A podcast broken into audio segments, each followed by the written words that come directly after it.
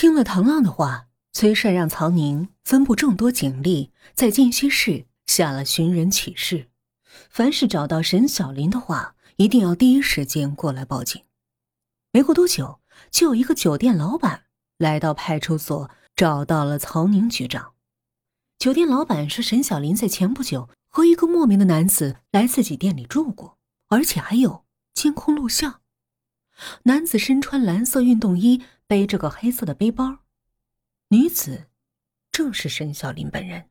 住了大概有三天，两人就退了房，离开了这里。唐浪听到这个消息之后，马上把录像里的截图给找了出来，将和沈小林在一起的那个莫名男子的图片放大，找到了张杰。张杰看到这张图片的时候，表情异常的难看。毕竟自己的女友和其他男人去开房，谁都不能接受这个事实。但是张杰好像更加痛苦，嘴里一直嘟囔着。我对你这么好，我把你当成我最好的朋友，你居然和我女朋友搞在一起，你对得起我吗？我们在一起这么久了，做什么事儿我都迁就你，你就用这种事情来回报我的吗？唐浪吃惊道：“张姐，这照片的人你认识啊？”张姐已没有了最初的冷静，反而大骂道：“王康，你个王八蛋！你真是要我倒霉到什么样，你才开心呢？”唐浪有点摸不到头脑，严厉的说道：“张姐，你们最近发生了什么事儿？一定得告诉我们呢，不然的话，沈小林是找不到的。”张杰有些心灰意冷的说：“我我找他有什么用？”他已经和我不是一条心了。唐浪这下彻底怒了：“你找不找是你的事儿，可这已经涉及到人命了。你如果不提供线索，那你就是同谋。”张杰已经彻底崩溃了，把这段时间的所有事情都原原本本的告诉了唐浪。不久之前，王康。找到了张杰，哎，张杰，你帮我一忙呗，买意外保险，就写沈小林的名字，他到时候一定很感动。可是王哥，我真没钱，我还给小林攒聘礼呢，她一天不嫁给我，我也不放心呢。我说张姐，你怎么不好好想想呢？你买意外保险，受益人写沈小林的话，他肯定很高兴啊。还别说你们结婚了，没准到时候你不想和他结婚，他都不同意呢。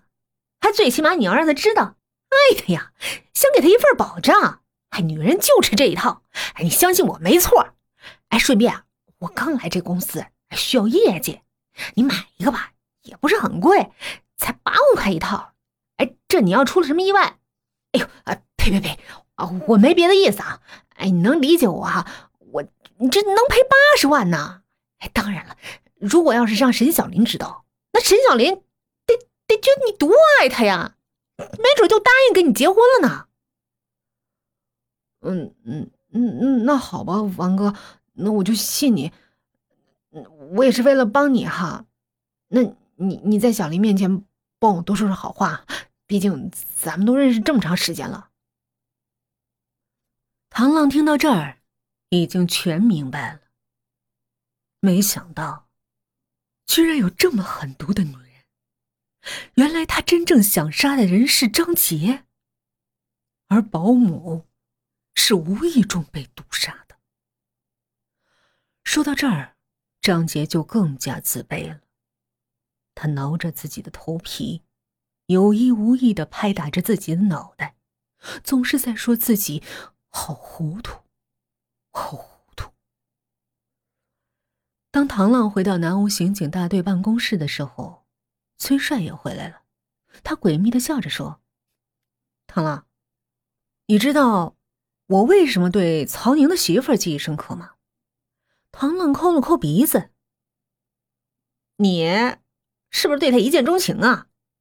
呃，他一定是你的初恋情人？”崔帅笑道：“你真会开玩笑。他是一个大学附属系的学生，曾经追过我。他是和他妈到我们南屋市药剂厂工作，我就记住了。药剂厂。”唐浪貌似看到了希望，说：“，他们那儿有三氧化二砷吗？”我明白了，沈小林真是个让人后怕的女人呢。我要去找曹宁媳妇儿。说完话，唐浪就跑了出去。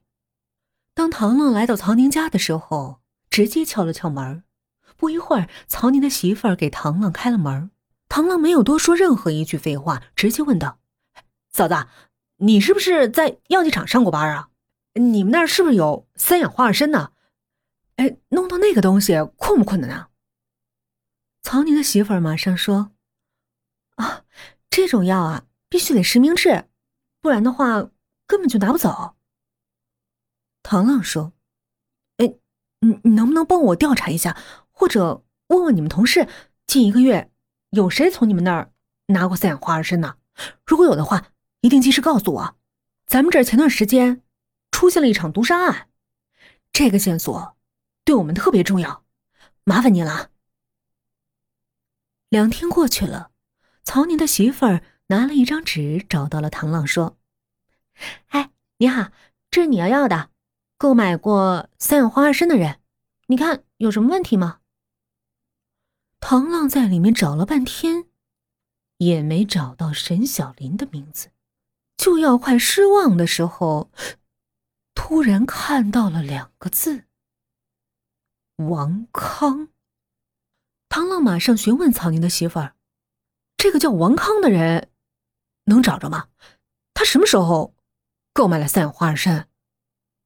曹宁的媳妇儿马上托人把这个人的资料传了过来，告诉唐浪：“哦，这个人他说他买三氧化二砷是要给老乡买的，要毒死这个附近的疯狗来着，药剂量买的也不是很大。”唐浪马上又问：“他买的药剂量能毒死几个人啊？”曹宁的媳妇说：“按这个药量来说，毒死一个人应该是没问题的。要是想毒死两个人的话，那都够呛。”唐浪瞬间明白了是怎么回事最开始罪名都加给了沈小林，那是错的。唐浪马上打电话给崔帅：“我有把握了，马上追捕沈小林和王康。”得知真相的张杰变得更加的仓皇无力，这件事情对他的打击简直太大了。没过多久，沈小林落网，而王康却不知去向。这对野鸳鸯不知何时才能再相见了。当曹宁询问沈小林的同时，张杰也在旁听着。姓名：沈小林。为什么偷偷杀人？我为了钱。你是真的想杀死那个保姆吗？不，不是，我无意杀死他。谁给你的毒药？没没人给我，我我自己买的。你在哪儿买的？黑市，黑市上。你想杀死谁？我未婚夫张杰。当张杰听到这句话的时候，估计他已经崩溃到了极点。这个时候，唐浪走了进来，凑到了沈小林的面前，一股汗味飘进了沈小林的鼻腔。沈小林厌恶的瞥了唐浪一眼。唐浪凑到沈小林耳边说：“王康已经落网了，他已经把所有罪名都推到你头上了。放心，以我的判断呢，你是冤枉的。希望你实话实说。王康就在对面的审讯室。”沈小林对唐浪怒喊道：“我！王康早就离开了金溪。”再说这些事情都是我做的，你有什么证据说不是我做的？我告诉你，毒就是我下的，我就是想毒死他。说完，沈小林怒视着张杰。唐浪依旧挠了挠那敢粘的头发，头皮屑掉了沈小林一身。沈小林厌恶的瞪了唐浪一眼。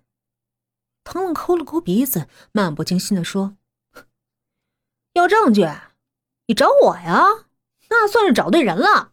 你如果能说出那个毒药的名字，哎，我就算你下毒，和王康无关。你放心，我跟他百分之百的保证，你不知道那个毒药叫什么。”沈小林低头不语。唐浪说：“下面我就把这个案情的整个原委给大家说说。”实际上，沈小林本就是王康的女朋友。由于他们两个想骗保，就开始了长时间的计划。而所谓的好人张杰，是这场事情的受害者。因为张杰本人懦弱，对沈小林百依百顺，但这并不能使铁了心的沈小林放弃杀了张杰的冲动。为什么？毋庸置疑，当然是为了钱了。难道是感情啊？当沈小林和张杰在一起的时候，从来没有情侣之间的暧昧。他们卧室里只有一个枕头和一个被子，还请问哪个情侣在一起的时候会只有一个枕头？这正说明了张杰和沈小林并没有同居。当然了，这其中啊，只有张杰最清楚。张杰以为是自己没钱给沈小林足够的聘礼，这种女人啊，居然把别人对她的容忍。当成了她不要脸的资本，我真是醉了，居然还想杀了张杰。唐浪看了看无话可说的沈小林，又补充道：“当然了，你想知道我是怎么知道毒药是谁买的吗？我告诉你，那是因为王康去药剂厂买三氧化二砷的时候，他没写你的名字，而是写了他自己的名字。”不用想你那个多情郎了，王康已经在南吴市被崔帅逮捕了。你想知道他是怎么被逮捕的吗？说出来你可能会失望啊，因为嫖娼，尴尬不？